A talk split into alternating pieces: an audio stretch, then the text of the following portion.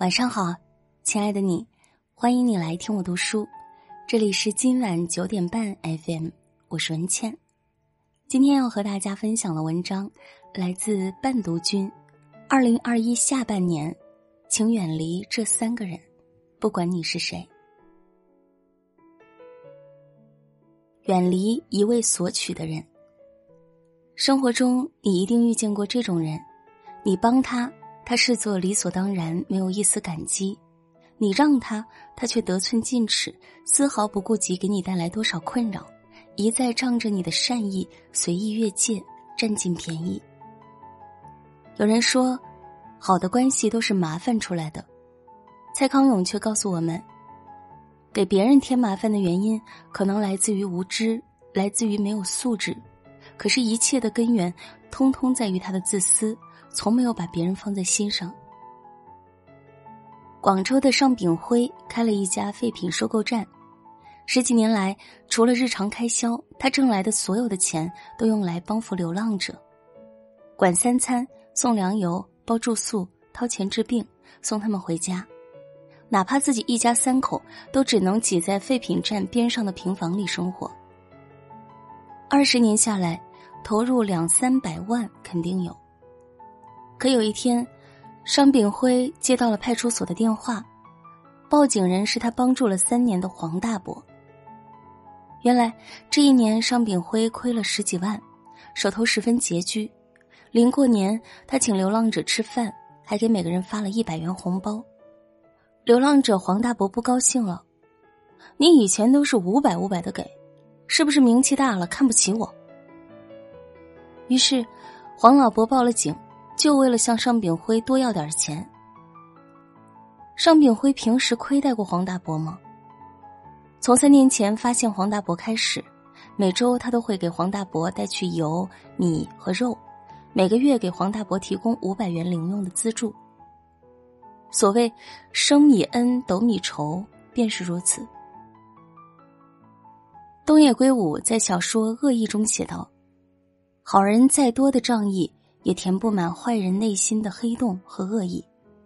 遇到一味索取的人，请远离。善良不是软弱可欺，也不是忍气吞声。再好的关系，透支过了头，只会换来得寸进尺和索取无度。你帮他的情分，都会变成应该做的本分。该拒绝时拒绝，该翻脸时翻脸，毫无保留的善良只会拖垮自己。远离和你暧昧的人。你的生命里是否出现了这样一个异性？和他没日没夜的聊天早已成了习惯，生活中的事情都要与他分享，心中的秘密总想和他倾诉。天冷提醒加衣，下雨提醒带伞，一日三餐嘘寒问暖。对于他有意无意的触碰，你不反感，明明不是爱人，却与他有一种特别的情愫。却不知，当与异性失去了边界感，便是给婚姻埋下了毁灭的地雷。电视剧《三十而已》中，林有有便是打着朋友的旗号，一点一点把许幻山攻陷。他装作天真可爱的模样，主动舔许幻山手中的冰淇淋。许幻山不在身边，便不经意的将自拍发给对方，隔三差五的分享生活。开玩笑般讽刺许幻山听老婆话，为许幻山弹吉他、唱歌，怂恿他去操场上踢足球，甚至主动牵他的手。许幻山也并不无辜，从一开始他便知道林有有越了界，不过是揣着明白装糊涂，甚至享受这朵解语花的存在，这才给了林有有可乘之机，不断入侵他的婚姻。他和顾家的婚姻是被他亲手毁掉的。成年人的交往贵在有分寸。若你身边出现了一个与你暧昧的异性，请主动与他保持距离。一个对家庭极其负责任的人，在处理异性关系时一定足够果断。而真正意义上的朋友，绝不会仗着所谓的朋友身份越过雷池，给你的婚姻带来困扰。他会自觉的与你保持界限，那段距离是对彼此友情的保护，也是对对方伴侣的尊重。好的异性朋友，只添香，不添乱。远离见不得你好的人。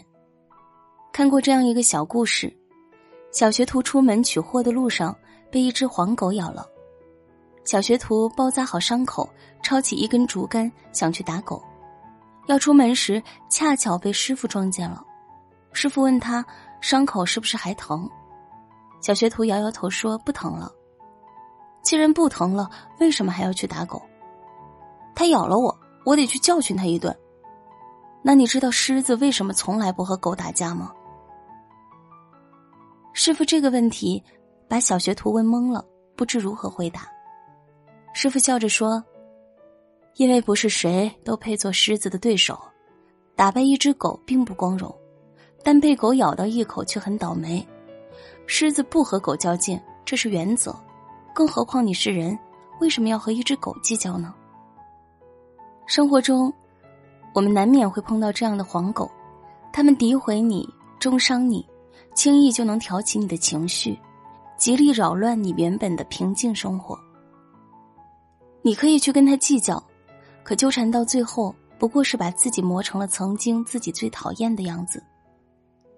只与同好争高下，莫与傻瓜论长短。不要为可有可无的人操心，不要为不值一提的事烦恼。不计较不是软弱，而是对自己的成全；不解释不是认怂，而是及时止损。最高贵的惩罚就是沉默。最狠的报复就是无视，任凭他在眼前撒泼耍狠，无视他，远离他，你自有光明敞亮的大好人生。很喜欢这样一句话：和对的人在一起，你会因为他变成更好的自己；和错的人在一起，你却会因为他失去整个世界。下半年。远离只知索取的人，避开与你暧昧的人，无视见不得你好的人。不必总为无关紧要的人和事为难自己，心里的垃圾记得按时清理。